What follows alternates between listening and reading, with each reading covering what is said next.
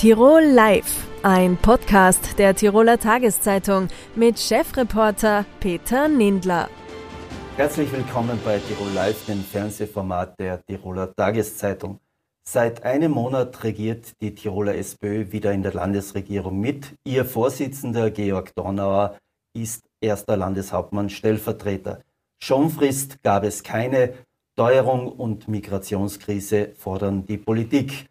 Georg Dornauer ist als Flüchtlingsreferent quasi Krisenmanager in der Asylfrage. Ihn begrüße ich jetzt bei mir im Studio. Herzlich willkommen, Herr Dornauer. Schönen guten Abend, vielen herzlichen Dank für die Einladung. Herr Dornauer, von 0 auf 100 Krisenmanager in einer Sandwich-Position. Der Bund sagt, Tirol muss mehr Quartiere liefern. Die Bürgermeister und Gemeinden sagen, wir haben nicht so viele. Sie sollen es lösen. Wie geht es Ihnen dabei? Ehrlich gesagt sehr gut, weil ich froh bin und ganz bewusst auch dieses Ressort übernommen habe, weil ich denke, dass man erstens eine gewisse Ruhe, vielleicht auch einen Neustart innerhalb der Tiroler Sozialen Dienste GmbH veranlassen sollte. Dafür bin ich nun politisch verantwortlich. Und ja, zugegebenermaßen spitzt sich die Situation in der Migrationspolitik bei der Aufnahme von Asylwerbern tatsächlich täglich zu. Und da ist man natürlich sehr gefordert als politischer Referent, aber auch als früherer Bürgermeister nehme ich schon ein bisschen was mit, nämlich die Unmittelbarkeit zwischen den Gemeinden. Und mir ist immer wichtig, dass ich die Unterbringung der geflüchteten Menschen und die Erreichung der Quote nur im Einklang mit den Tirolerinnen und Tirolern mache. Äh, jetzt haben Sie immer gesagt, Unaufgeregtheit ist Ihr Credo. Äh, damit lassen sich aber keine Unterkünfte herbeizaubern. Wir haben keine Zelte mehr. Aber wie bekommen wir mehr Unterkünfte?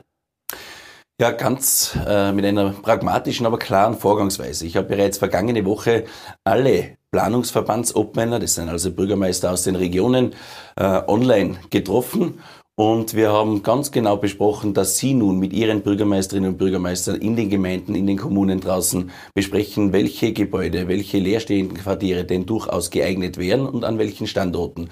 Diesbezüglich werden wir in wenigen Tagen ein weiteres Aufeinandertreffen haben und dann ganz konkret vorgehen. Zum einen, zum anderen werde ich auch dasselbe Setting, wenn man so will, mit dem Bischof und allen Dekanaten in Tirol organisieren, weil wir natürlich auch teilweise leerstehende klerikale äh, Gebäude haben und auch auf diese möchte ich ganz konzentriert zurückgreifen.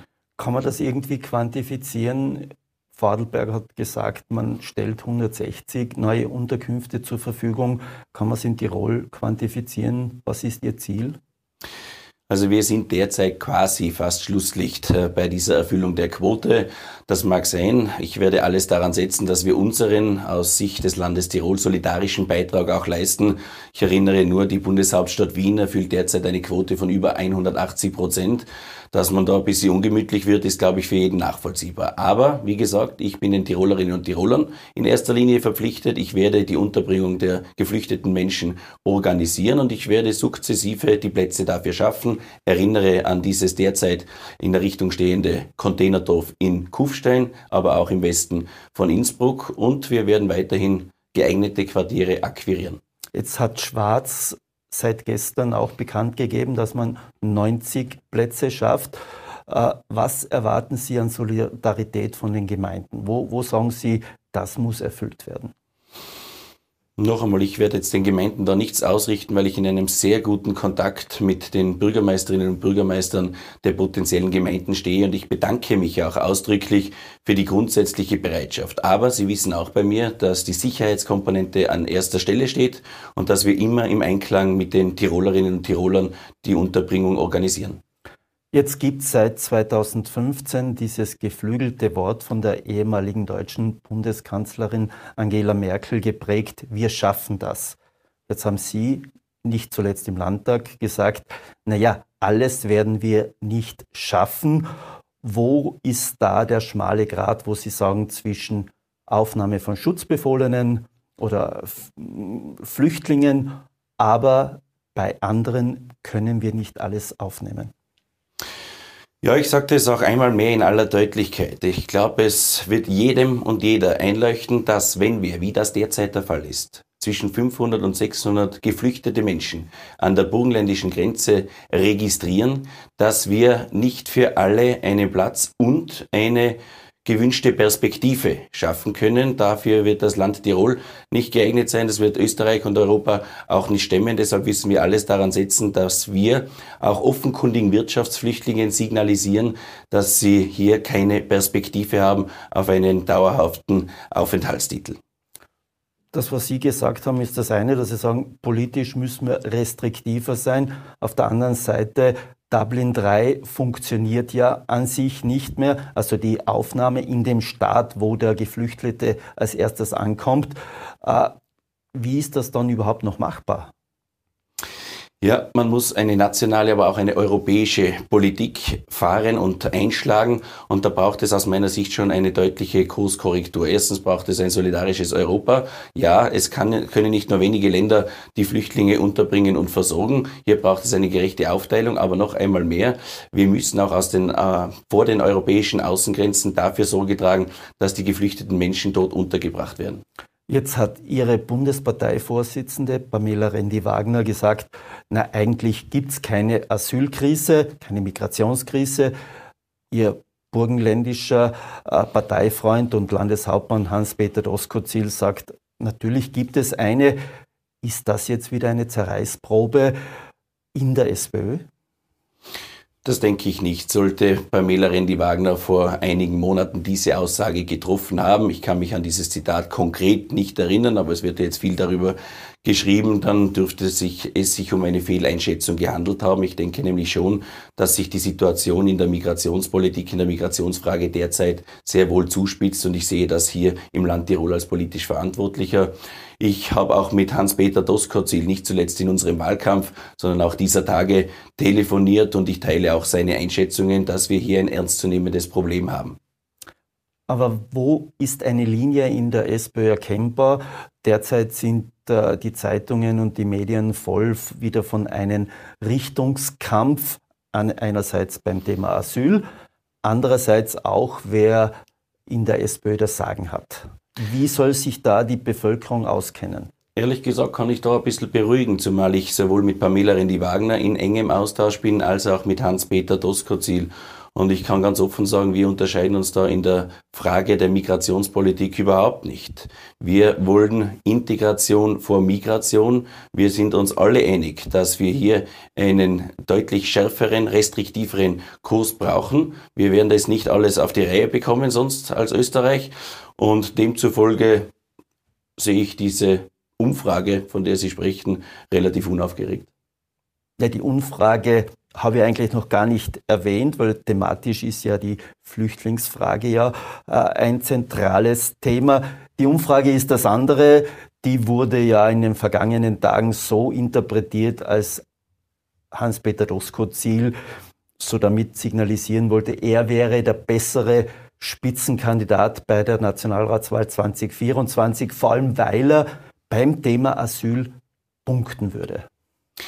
Dass Hans-Peter Doskozil in der Asylfrage ein hohes Maß an Glaubwürdigkeit innerhalb der Österreicherinnen und Österreicher genießt, ist offenkundig. Äh, noch einmal, es gibt in der österreichischen Sozialdemokratie keine Diskussion über einen Spitzenkandidatin, Spitzenkandidaten. Ich glaube, die Republik hat derzeit andere Probleme, als über SPÖ-interner zu lesen. Könnte man es auch so formulieren, dass Sie sagen, bitte jetzt Ruhe, weil wir sind doch in der komfortablen Position, erstmals seit Jahren wieder, dass wir in den Umfragen mehr Vertrauen genießen als ÖVP und FPÖ. Würden Sie sagen, man muss sich wieder mal zusammensetzen und sagen, Ruhe, weil sonst verspielen wir das, äh, was wir uns aufgebaut haben? Ich habe das selber vorgelebt durch ein Höchstmaß an Geschlossenheit. Auch in der Tiroler SPÖ ist es uns nach vielen Jahren wieder gelungen, in Regierungsverantwortung zu kommen. Und ich glaube und spüre, dass die Tiroler Bevölkerung das derzeit auch sehr gutiert. Und dasselbe orte ich auch in unserer Republik. Ich denke sehr wohl, dass gerade in der aktuellen Teuerungswelle und möglicherweise einer zu erwarteten zweiten Teuerungswelle durch die zu Recht eingeforderten Lohnerhöhungen, dass die Menschen sich in Österreich eine stabile, verlässliche Sozialdemokratie an ihrer Seite wünschen. Und dementsprechend appelliere ich an ein, ein entsprechendes Maß der Geschlossenheit. Gilt das auch für Hans-Peter Doskozil, der ja immer wieder äh, Querschüsse das ist ein martialisches Wort, oder immer wieder reinfunkt, wenn man so sagen darf. Ich sehe das so nicht. Noch einmal, Hans-Peter Doskozil hat mich im Landtagswahlkampf auch einmal begleitet. Wir haben uns medial äh, geäußert zu den relevanten Themen im Bereich der Teuerung, im Bereich der Pflege. Hans-Peter Doskozil hat gerade im Burgenland vorgezeigt, dass er sozialdemokratische Politik auch tatsächlich umsetzt mit seiner Alleinregierung. Dementsprechend äh, wird er sich auch immer wieder in der Bundespartei einbringen. Was heißt das fürs nächste Jahr? Sollten im nächsten Jahr dann die Weichen gestellt werden oder wie sollten sie in der SPÖ gestellt werden, was Richtung Spitzenkandidatur für die Nationalratswahl im Jahr 2024 dann sein wird? Wir haben eine gewählte Bundesparteivorsitzende, mit der ich ausgezeichnet zusammenarbeite und die ich, wie ich glaube, im Parlament mit dem Nationalratsclub der SPÖ einen tollen Job macht. Zum einen, zum anderen orte ich nicht in der derzeitigen Verzweiflung von ÖVP und Grüne auf Bundesebene, dass es derzeit zu Neuwahlen kommt. Das heißt, aus Ihrer Sicht wird erst 2024 gewählt und dann sollte zeitgerecht über die Spitzenkandidatur entschieden werden, breit oder in den Gremien? Wir haben jed jedenfalls nächstes Jahr einen Bundesparteitag und ich gehe von regulären Wahlen im Herbst 2024 aus. Das ist also noch zwei Jahre hin. Vielleicht noch kurz zu Tirol zurück. Wie beurteilen Sie nach dem ersten Monat das Koalitionsklima mit der ÖVP? Ich bin sehr froh und auch ein Quäntchen stolz, dass uns so ein gelungener Start, dass wir so einen gelungenen Start hingelegt haben, wie ich glaube, wir haben nicht nur nach den Wahlen am 25. September sehr konzentriert und auf Augenhöhe ein Koalitionspapier ausverhandelt und beschlossen, sondern wir können tatsächlich behaupten, dass wir seit Tag eins, seit dem 26. Oktober, äh, jeden Tag das Beste geben für das Land in, den, in allen Ressorts. Letztendlich, dass wir eine gute Zusammenarbeit haben. Ich auf Augenhöhe mit dem Landeshauptmann, das macht mich sehr froh. Das ist halt einmal das A und O einer Koalition, dass die beiden Parteispitzen zusammenarbeiten können. Und das funktioniert bestens. Und es freut mich sehr, dass es die Tirolerinnen und Tiroler auch sehen. Kleine letzte Frage. Hat schon einmal geknatscht im Gebälk? Überhaupt nicht. Also weder zwischen Anton Matle und mir. Natürlich beobachtet man die mediale Berichterstattung, telefoniert einmal nach, wenn das ein oder andere vielleicht äh, anders ausgelegt werden könnte. Aber Tatsache ist, dass wir mit viel Freude Politik für die Tirolerinnen und Tiroler machen. Herr Donner, danke für das Gespräch. Herzlichen Dank. Die politischen Chaostage in Innsbruck setzen sich fort. Am Donnerstag haben überraschend drei Mitglieder des Grünen Gemeinderatsclub diesen verlassen und haben eine neue Fraktion gebildet, Lebenswertes Innsbruck. Clubobfrau ist Marcella Duftner. Sie wird uns jetzt sagen, warum sie mit dem grünen Bürgermeister Georg Willi nicht mehr kann. Herzlich willkommen, Frau Duftner. Vielen lieben Dank. Frau Duftner, Grün ist gespalten. Welche Farbe hat jetzt die neue Fraktion? Ein dunkles Grün. Was bedeutet das? Wir sind Grüne im Herzen und werden es immer sein. Wir sind derzeit auch noch nicht aus der Partei ausgetreten. Also wir wollen einfach Kommunalpolitik machen nach den grünen Grundwerten. Sie haben die grünen Grundwerte angesprochen. Mhm. Ist Georg Willi ein guter Bürgermeister nach den guten Grundwerten? Das müssen die Innsbruckerinnen und Innsbrucker beurteilen. Oder? Äh, ich glaube, unsere Statements waren sehr klar. Äh, es gibt einfach das eine Muster, bedauerlicherweise. Also es werden einfach ganz alleine oder sehr intransparent mit irgendwelchen Beraterinnen, wo keiner weiß, wer das genau da ist, äh, Entscheidungen getroffen, vollendete Tatsachen gemacht. Die werden medial kommuniziert und dann wird so erst getan, dass man Gespr zu Gesprächen einlädt zum Beispiel. Und wenn dann die anderen nicht mehr wollen, dann ist man beleidigt, ja, gibt denen die Schuld und selber ist man das Opfer. Jetzt klingt das ja wie ein Krieg innerhalb der Grünen. Sie sprechen auch vom blinden Machterhalt von Georg Willi, mangelnder Transparenz. Hat es in den vergangenen Wochen schon so gekracht? Man hat eigentlich nichts vernommen. Weil das ist natürlich der aller, allerletzte Ausweg. Also wir haben intern immer sehr deutliche Worte gefunden. Ähm, beispielsweise, wir haben auch eingefordert, äh, eigene Clubsitzung extra zu dem Kontrollamtsbericht, zu den umstrittenen, die hat es eben letzten Freitag gegeben. Wir haben dann wirklich sehr offen mit dem Herrn Bürgermeister auch gesprochen, aber es hat überhaupt nichts bewirkt, wir wurden auch nicht gehört. War es ein bisschen die Angst, dass Sie eigentlich dasselbe dem Bürgermeister und seinem Umfeld vorwerfen, was eigentlich die Opposition oder die quasi regierende Opposition von für Innsbruck, ÖVP und FPÖ auch dem Bürgermeister ständig vorwerfen. Warum Angst? Ich wollte einfach die Wahrheit sagen, das ist alles. Warum war es so schwierig, erst jetzt die Wahrheit zu sagen, wenn Sie da schon über wir Wochen haben sie und intern, Monate... Wir haben sie intern so seit Jahren schon gesagt. Seit Jahren. Wo sind Sie, wenn man so will, das politische Grundübel? Wo wir das Übel sind. wo Sie das sehen? Aber ah, wo ich das sehe. Ich finde, ähm, Politik kann man machen nur in Kooperation. Ja? Also ich bin überhaupt, es gibt die absolute Mehrheit, ja, haben wir in Tirol auch lange erlebt. Bin kein großer Fan davon, egal von welchem Couleur. Aber ansonsten äh, strebt man immer Macht an natürlich. Gell? Das meiste, was man bekommen kann von den Bürgerinnen und Bürgern, ist eben stärkste Fraktion zu werden oder den Bürgermeistersessel noch dazu. Und dann geht es darum, was mache ich daraus. Aber ich muss immer mit anderen auch fähig sein zu sprechen und irgendwo verhandeln zu können und einen Kompromiss finden. Weil wir leben alle gemeinsam in der Stadt. Gell? Und das ist das, was ich immer machen möchte. Wir alle drei sind dafür sehr gut bekannt. Also selbst nach dem Zusammenbruch der Koalition, also ihr erinnert zum Beispiel im Juni, äh, haben wir diese gemeinsame Pressekonferenz gehabt von der Arbeitsgruppe Kurzzeitvermietung vom Wohnraum, Airbnb mhm. und so, die ich leite. Da haben wir auch, ist es gelungen, wirklich geschlossene Front zu bilden, von links ganz nach rechts, ja. Äh, zu der Gemeinderatswahl zum Beispiel, äh, in den anderen Gemeinden, nicht in Innsbruck, haben wir eine gemeinsame äh, Aktion gehabt mit dem Frauenvolksbegehren, mit allen Listen in Innsbruck, die eben mindestens eine Frau im Gemeinderat haben, auch von rechts nach links komplett durch, wo wir eben Frauen ermutigt haben zu kandidieren. Also es geht, ja. Darf ich da einhaken? Jetzt gilt ja Georg Willi und damit hat er ja auch die Bürgermeisterwahl 2018 gewonnen. Äh, ihm wird attestiert, ein gewinnendes Wesen zu haben, eigentlich ein politischer Streetworker zu sein, der mit allen kann. Können Sie erklären, was ist da passiert seit mhm. seinem Amtsantritt und jetzt? Welche Wesensveränderung hat sich da bei ihm durchgesetzt? Als, als Mensch mag ich den Georg, er ist wirklich extrem charmant. Ja? Und er bedient wirklich offensichtlich auch viele dieser Bedürfnisse oder die Bilder, was die Menschen so haben von einem Bürgermeister. Und deshalb wurde er, glaube ich, auch gewählt. Äh, er ist auch extrem angenehm, wenn man mit ihm zusammen ist, oder?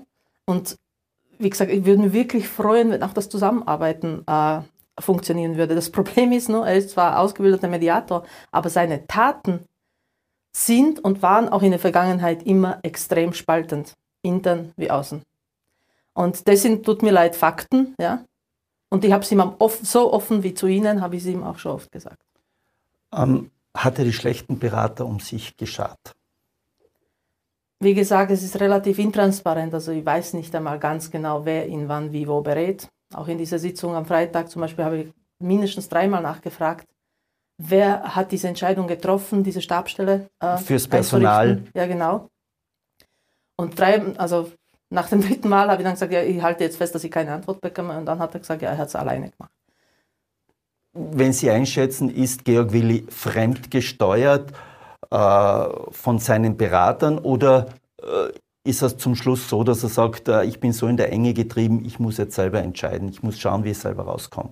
Ich glaube ehrlich gesagt, dass es immer schon so war, eigentlich, dass er selbst eigentlich im Schluss, im Endeffekt, es ist auch egal, aber ich glaube, dass er selber trifft, diese Entscheidungen, aber auf jeden Fall muss er sie zum Schluss selber verantworten. Würden Sie ihn empfehlen, Georg, du bist es eigentlich nicht, dass du bist dem Amt nicht gewachsen, bitte zieh die Konsequenzen und tritt zurück. Ich bin ein kleiner Fisch in einer Gemeinderätin, die einfach arbeiten ja, Sie sind jetzt ein Club. Und äh, ja, wir sind ein Club. Äh, diese Entscheidung, Rücktritt oder nicht, das muss er für sich beantworten, das können Sie ihn fragen. Wir haben Verantwortung für unsere Mandate, die drei, die uns gegeben worden sind. Und ich möchte das meiste aus diesen drei Mandaten herausholen. Und es hat einfach Stillstand gegeben, das hat niemand geleugnet. Die einzige Option war eben die Neuwahl, aber die nicht gekommen wäre. Da haben sich auch schon genug Leute geäußert, die werden dem nicht zustimmen. Das heißt, es war Pattsituation. Und deshalb haben wir entschieden, wir schaffen eine dritte Option. Wir sind zwar nur zu dritt, aber wir ermöglichen völlig neue Mehrheiten. Ja? Und die ersten Rückmeldungen aus dem Gemeinderat waren extrem positiv. Ja? Alle freuen sich recht und wir möchten mit allen Fraktionen sprechen, mit allen Fraktionen zusammenarbeiten und die Projekte, die schon teilweise Jahre, an denen wir schon arbeiten, endlich zu Ende bringen. Das ist unser Fokus. Entschuldigen, wenn ich das Wort naiv gebrauche, aber mhm. ist es nicht naiv zu denken, Sie bekommen jetzt den Applaus natürlich, weil Sie ja eigentlich das Geschäft der Opposition erledigen und gleichzeitig natürlich die Grünen in Innsbruck spalten? Mhm.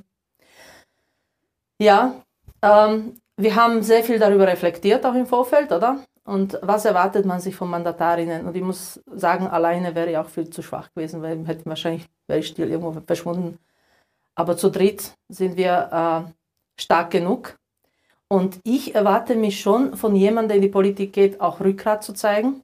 Und dazu gehört auch manchmal hin und da eine Watsche sich einzuholen und etwas auszuhalten. Wäre es nicht Rückgrat gewesen, zu sagen, so, wir drei scheiden aus der Politik aus. Wir sind ja auf einen grünen Ticket mhm. in den Gemeinderat äh, gewählt worden. Mhm. Äh, tut uns leid, das ist nicht mehr unsere Politik. Wir scheiden aus, wir ziehen die Konsequenzen. Wir wissen für uns, dass wir grüne Politik machen wollen. Wir wissen, dass wir miteinander können. Wir können uns alle mehr als ein Jahrzehnt schon. Wir haben extrem äh, viel aus unserem Leben den Grünen gewidmet. Renate Krammer-Stark schon 17 Jahre, ich 11, Thomas 12. Äh, und dann war die Frage, was passiert? Thomas oder? Lechleitner, das Thomas Lechleitner, genau. Ähm, wer rückt nach, was passiert? Also me meine Meinung, wenn wir nur ausgeschieden wären, hätte sich überhaupt nichts an der Situation in der Stadt verändert. Aber was ändert sich jetzt? Jetzt gibt es im Dezember einen Neuwahlantrag der NEOS. Werden ja. Sie den unterstützen? Nein, weil wir haben ja gesagt, also die Innsbruckerinnen und Innsbrucker, die arbeiten gehen, gehen auch nicht vorher in ihrer Schicht nach Hause. Man arbeitet bis zum Schluss. Wir sind auch so gewählt. Neuwahlen kosten ja auch extra die Bevölkerung. Ja. Die müssen ja von etwas bezahlt werden. Und äh, wir haben alle von uns haben Projekte, äh, die noch irgendwo vor, kurz vor dem Ende stehen. Und wir wollen diese zu Ende bringen. Wir wollen bis zu Ende äh, arbeiten. Das ist unser Hauptfokus.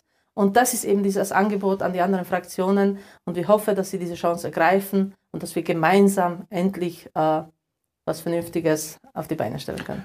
Ich habe einleitend gesagt, das politische Chaos setzt sich fort. Mhm. Äh, den Eindruck gewinnt man jetzt mit einer zusätzlichen Fraktion, wie sollen Entscheidungen leichter werden? Sie sind ja nicht im Stadtsenat vertreten. Wie, wie, wie stellen Sie sich vor, dass es jetzt plötzlich durch die Gründung einer neuen grünen Fraktion leichter wird?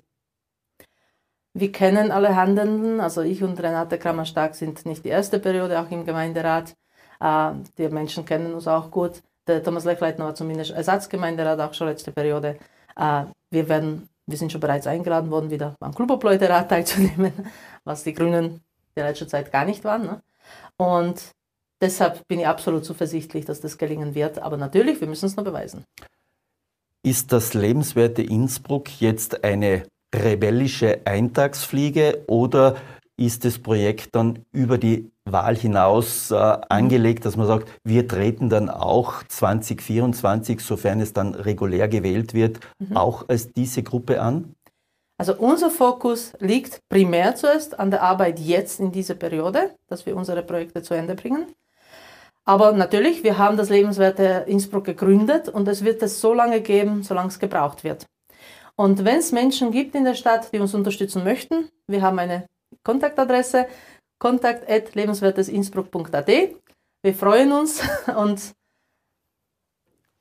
das ist jetzt so. Jetzt, jetzt gibt es ja die interessante Konstellation, dass sowohl im bürgerlichen Bereich, ÖVP und mhm. für Innsbruck, im Prinzip sind beide das Gleiche, aber sind getrennt, jetzt bei den Grünen ebenfalls. Wie soll sich da der Bürger auskennen, wenn er 2024 zur Wahlurne schreitet? Wer sind jetzt die richtigen Grünen? Oh, oh, wie soll man sich das vorstellen? Das ist unsere Aufgabe, dafür zu sorgen, dass, dass uns die Menschen kennen, oder? Und äh, das erreicht man normalerweise durch die Arbeit im Gemeinderat, durch Sachen, die man umsetzt, durch äh, Projekte in den einzelnen Stadtteilen. Und genau das werden wir tun. Sie haben anfangs erwähnt, äh, Sie sind noch grüne Mitglieder. Mhm. Ähm, müssen Sie nicht davon ausgehen, dass die Grünen jetzt sagen, na, wir schließen Sie aus, weil Sie sind ja jetzt eine eigene mhm. Fraktion?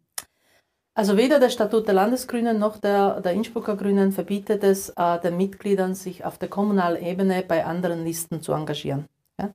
Das ist jetzt jetzt Stand. Natürlich sind diese Statuten geschrieben worden, irgendwann mal, wo wir noch nicht in der Regierung waren und keinen Bürgermeistersessel hatten. Das heißt, das wird nur auszudizieren sein. Es ist natürlich eine völlig neue Situation, das ist uns bewusst, auch um den Konfliktpotenzial, weshalb wir gestern auch alle Parteifunktionen niedergelegt haben. Das heißt, wir sind einfache Mitglieder und die Partei muss sich, glaube ich, auch selbst entscheiden, was für eine Partei sie sein will.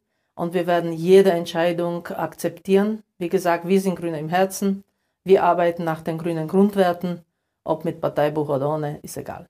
Aber Sie hoffen, dass die Grünen, jetzt, wenn ich Sie richtig verstanden habe, Sie nicht ausschließen?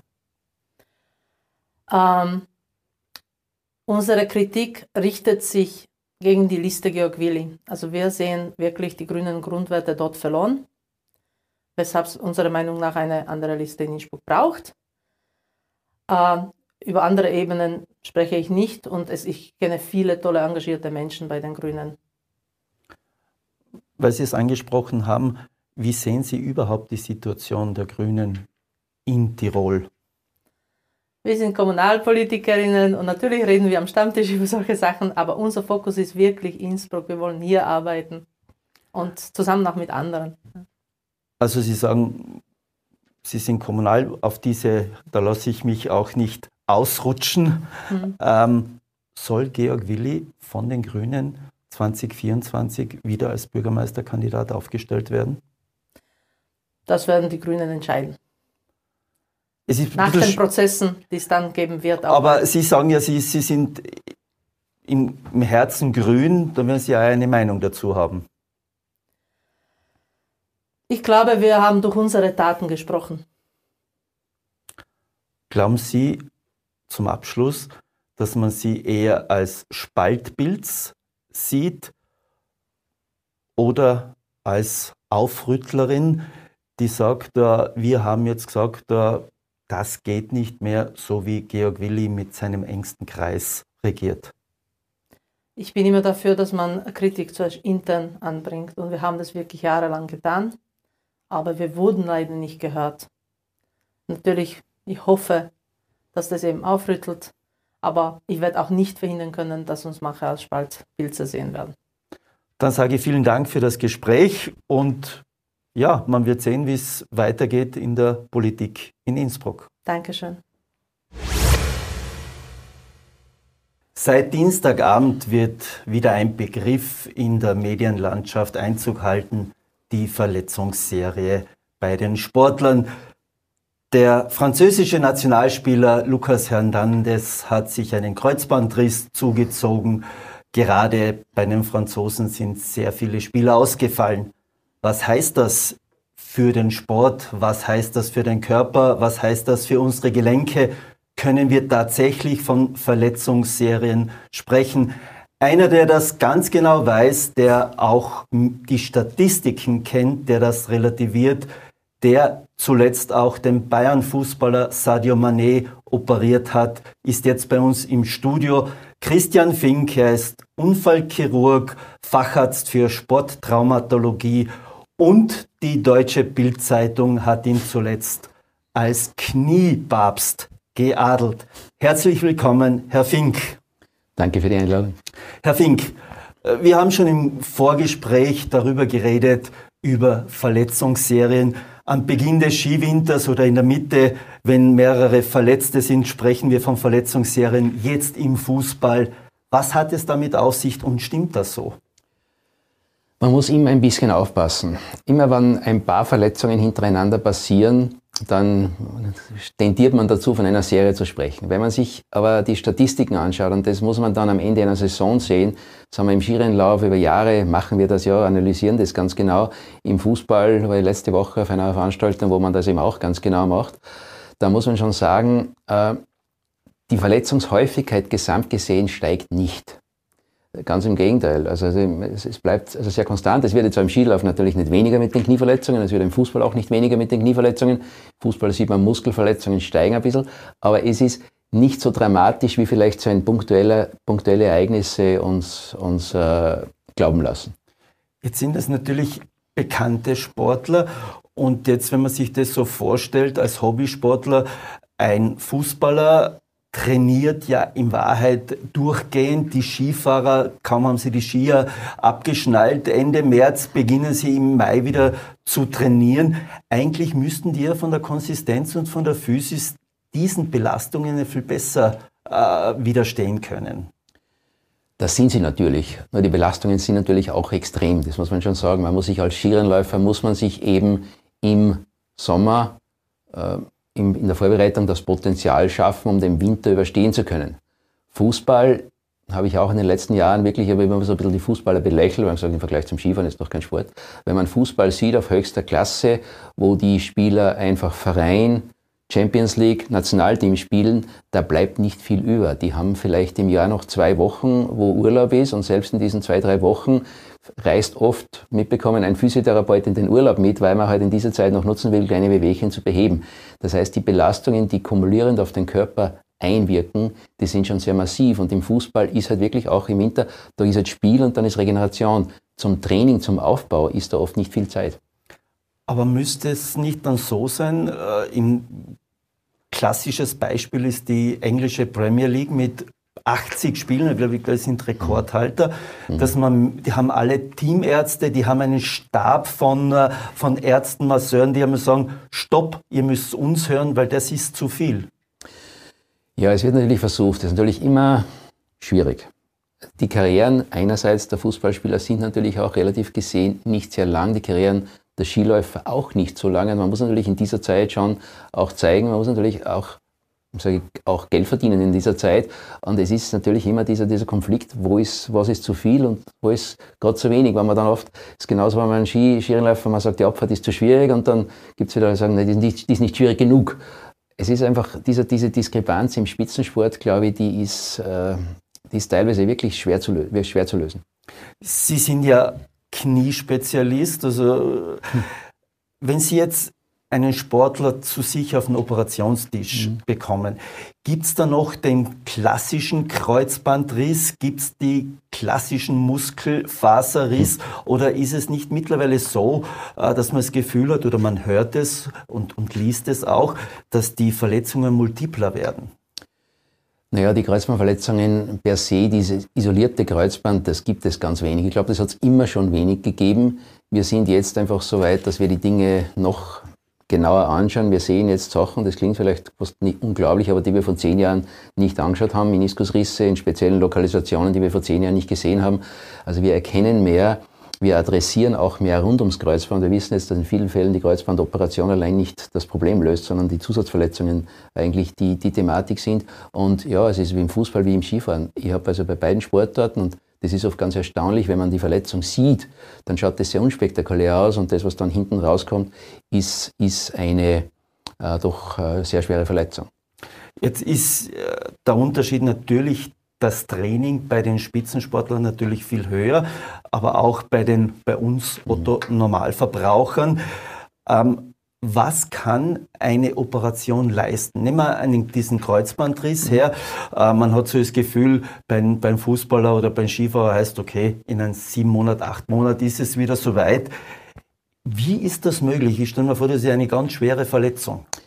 Es ist eine schwere Verletzung, vielleicht nochmal zurück ist es, was, was man schon oft sieht. Und das habe ich jetzt gerade bei einem Sportler, ein Tormann aus Deutschland, der sich auch sehr unspektakulär aus Kreuzband gerissen hat, der mir gesagt hat, irgendwie, er war einfach grenzwertig. Er hat das irgendwie, irgendwie hat er so gefühlsmäßig schon mal was kommen gesehen. Weil er hat gesagt, er war so am Limit, er hat immer wieder kleine Wehwehchen gehabt, hat immer teilweise auch mit Schmerzmitteln gespielt und hat sehr intensives Programm abgewickelt.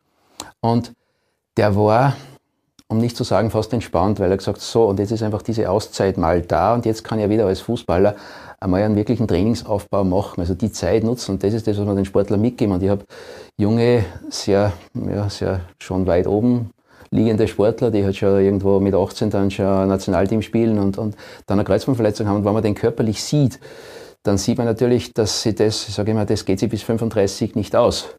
Äh, und wenn der das schafft, dann hat der das erste Mal, normal seit er fünf Jahre alt ist, tut er Fußball spielen, Fußball spielen und dann Nationalteam schon, da ist, wie gesagt, wenig Zeit für einen Trainingsaufbau mehr. Aber wenn der die Zeit natürlich gut nutzt, und das ist schon so, im Spitzensport ist das natürlich der große Unterschied zu uns Normalverbrauchern, äh, der hat natürlich, das ist sein Job. Das heißt, er hat wirklich de facto den ganzen Tag Zeit, sich mit sich zu beschäftigen.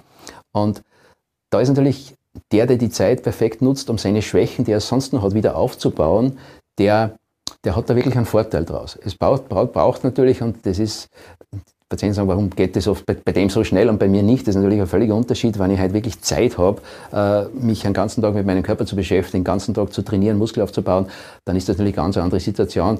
Da zählen dann, der ist natürlich nach sechs Monaten ganz woanders, wie jemand, der einen Job hat, der das nebenbei machen muss, der ist natürlich weit nicht dort. Natürlich hat er vielleicht auch nicht die extremen Belastungen, die der hat, aber er ist nicht dort. Wenn, wenn Sie es einschätzen würden, so im, ja. im Prozent, wie viel kann der Operateur leisten oder der Arzt und wie viel muss man dann selbst leisten, um wieder äh, praktisch fit zu werden? Ich sage immer, es hängt immer von der, von der Art der Operation. Gelenk, Gelenkoperationen brauchen extrem viel Therapie, damit was daraus wird. Ein sehr berühmter amerikanischer Arzt, den ich sehr geschätzt habe, weil ich 87 da als Student einmal hingebildet bin, weil der damals schon sehr viele Sportler operiert hat. Und er hat mir gesagt, Surgery is 40%, Rehabilitation is 60%. Also der Wert der Chirurgie eigentlich runtergespielt. Natürlich muss das passen, es muss der Ausgangspunkt passen, es muss das schon richtig sein, aber es ist bei Weitem nicht fertig mit dem, was wir hier im Operationssaal machen. Und ich sage es immer dem Sportler, es ist ungerecht verteilt, weil ich bin in eineinhalb Stunden fertig und ihn beschäftigt die nächsten sieben, acht Monate. Das ist natürlich klar, die Verteilung ist eine ganz andere, aber der Wert, die, Weit, die Wertigkeit der Rehabilitation und der Therapie ist natürlich eine extrem hohe. Jetzt ist es so, dass es ja auch, äh, ich weiß nicht, ob das statistisch bewiesen ist, auch verletzungsanfällige Sportler gibt. Gerade Lucas Hernandez äh, war ja jetzt in der, bei den Bayern auch sehr lange verletzt. Äh, verletzt. Eine Steffi Brunner, glaube ich, hat drei Kreuzbandrisse gehabt. Was sagt man so einem Sportler? Was denkt sich da der, äh, der Unfallchirurg, der Experte? In diesem Fall kenne ich natürlich beide sehr gut, weil ich den Lukas auch schon links und rechts operiert habe und wahrscheinlich jetzt wieder.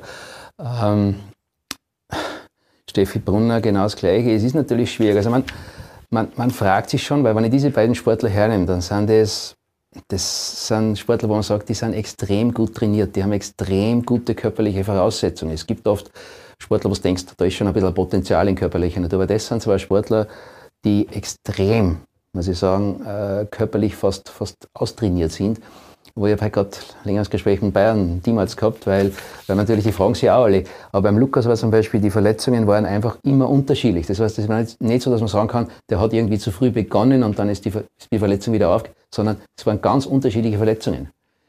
Steffi Brunner sicher ein bisschen anders, weil bei Kreuzbandverletzungen kann man sagen, ja, vielleicht war das eine oder andere Mal zu früh. Kann sein, aber wie gesagt, letztlich ist es oft wirklich Pech es, warum manche Athleten so viel unter Anführungszeichen Pech haben und andere nicht, ist wirklich oft schwer zu sagen. Aber man, am liebsten, sage ich, würde man mitweinen mit so jemandem, weil du fragst die, und das sind oft die extrem Talentierten, die extrem Guten, die sich relativ schnell konsequent wieder zurückarbeiten und dann wieder eine Verletzung haben. Und was wir natürlich schon sehen müssen, die Behandlungen sind besser geworden, chirurgisch, aber therapeutisch. Und das größte Risiko, sich wieder zu verletzen, ist die erfolgreiche Rückkehr dorthin, wo ich vorher war. Dort ist das Potenzial der Verletzungen da. Das darf man nicht vergessen. Also wenn wir über Wiederverletzungen reden und warum hat sich der wieder, wieder verletzt, man sagen, es kommen natürlich heute auch sehr viel mehr Athleten wieder dorthin, wo sie vorher waren nach einer Verletzung, das vor 20 Jahren vielleicht ganz anders war. Also das ist so ein bisschen das Dilemma, in dem wir uns hier bewegen. Aber individuelle Risikofaktoren und das ist natürlich so, dass man hier extrem sucht und sucht und sucht. Was wäre es denn? Aber gerade jetzt wie beim Lukas, da sind wir irgendwie, da denkt man, was, was kann das sein? Weil er ist wirklich alles, an allen Extremitäten hat er unterschiedliche Verletzungen gehabt. Jetzt weiß ich, das ist nicht äh, Ihr Spezialgebiet. Aber welche Rolle spielt die Psyche? Ich meine, die kommen oh. zu Ihnen her, äh, wir sehen dann die Bilder und ja, sofort Daumen hoch, ja, geht wieder. Ja. Aber was, was spielt die Psyche für eine Rolle? Die Psyche spielt natürlich eine große Rolle und das unterscheidet den Spitzensport. Ich sage, es gibt keine banale Verletzung im Spitzensport. Eine kleine Muskelverletzung, ich war jetzt nicht, nicht so klein, aber ich sage, die kleine Muskelverletzung, wie jetzt beim französischen Team, wo ein paar sind, äh, zum falschen Zeitpunkt, ist natürlich eine Katastrophe. Das ist für ein Land, für ein Team, das ist eine Katastrophe. Und das ist das, was den Sport so unterscheidet. Wenn, wenn halt jemand normalerweise ein bisschen Muskelzerrung hat, dann geht er halt drei Wochen kein Skitour und dann ist wieder gut.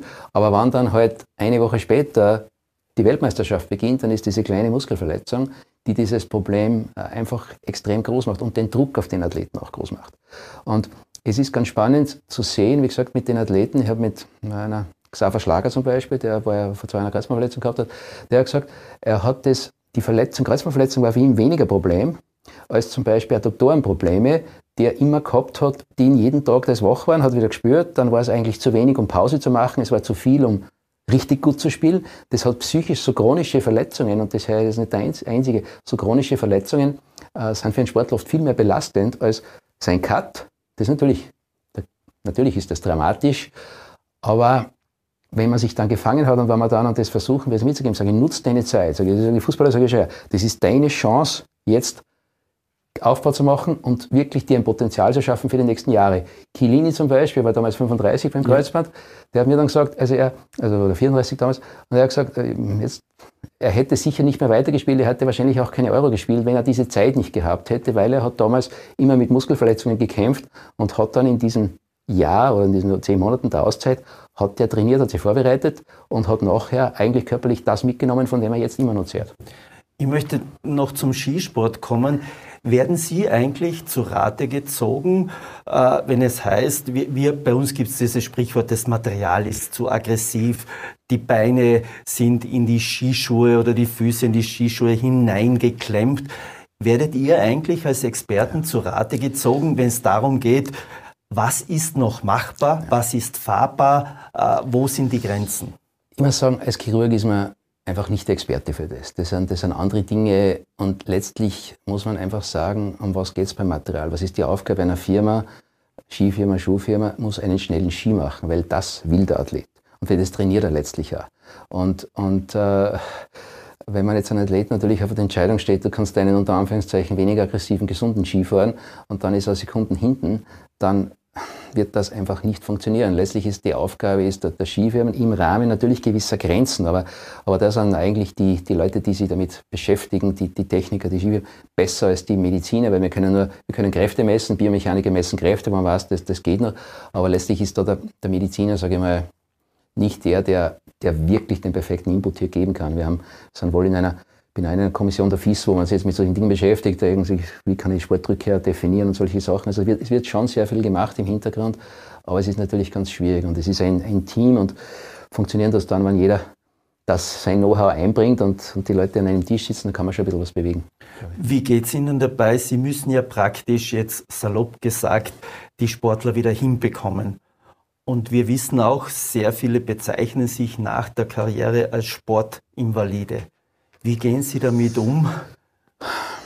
Es ist schwierig, ist manchmal wirklich schwierig, aber auch hier habe ich eines gelernt, man kann als Arzt nur den Sportler, man kann ihn beraten. Man kann sagen, das ist medizinisch und oft die Frage, und ja wirklich Sportler, denen ist ja sehr ins Gewissen gesagt, das macht medizinisch keinen Sinn. Und der Sportler sagt dann, aber ich möchte es trotzdem probieren, weil ich noch halt äh, glaube, ich kann das schaffen. Und ich habe eines gelernt, wenn, man kann den Sportler aufklären, man kann ihn versuchen zu führen, aber wenn dieser Schalter sich in seinem Kopf nicht umlegt, dass er sagt, jetzt macht es keinen Sinn mehr, dann kann man das von außen nicht machen, weil der hadert den Rest seines Lebens sonst vielleicht damit, dass er es doch nur probiert hätte. Und ich sage, der eine oder andere hat das Glück, dass er, dass sich dieser Schalter früher umlegt, bevor nicht alles kaputt ist. Der andere reizt es aus bis zum bitteren Ende. Aber es klingt jetzt hart, aber ich sage, ich akzeptiere ein bisschen mehr Knorpelschaden, vielleicht eher noch, wenn er für sich beschlossen hat, es geht wirklich nicht mehr. Also ich habe ein bisschen weniger Knorpelschaden, aber der hadert dann die nächsten 30 Jahre damit, dass er es vielleicht doch noch probieren hätte sollen und der Doktor hat ihm es ausgeredet. Also es ist eine ganz schwierige Situation. Aber letztlich kann man beraten, so gut es geht, man kann Dinge aufzeigen.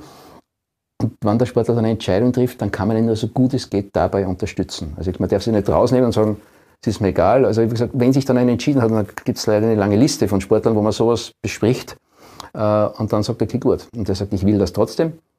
Auch natürlich, ich brauche es wirtschaftlich. Ich bin jetzt natürlich in einer Situation, wo ich jetzt sehr erfolgreich bin. Ich möchte noch ein Jahr dranhängen.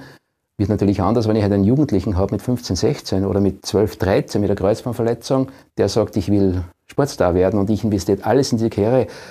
Da muss man natürlich dann schon oft klarere Worte finden, dass das wahrscheinlich problematisch wird.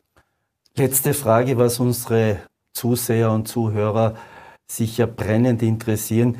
Wie geht's denn Christian Fink, wenn er ein, jetzt sage ich salopp, 100 Millionen Knie von Lucas Hernandez bei ihm auf dem Operationstisch hat oder wir erinnern uns bei Leroy Sané seinerzeit bei Manchester City.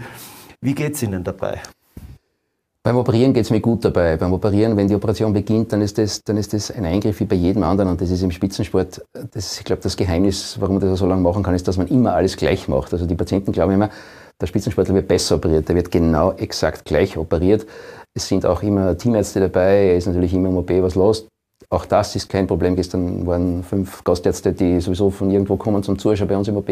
Also das ist auch nicht was, was einen nervöser macht. Aber natürlich, zugegebenermaßen, dann spielt sich schon mal was ab, weil wenn man dann nachher, man ist verführt, ins Internet reinzuschauen, da sieht, was so Pressemeldungen kommen und, und wenn man das einmal durchdenkt, solange alles gut geht, ist ja alles toll. Da ist man der Kniepapst. Aber ich habe gesagt, das ist in der Bild nicht weit zum hm, Ösi, ich sage Ösi-Arsch der Nation. Also da, da sind wir ja vorsichtig.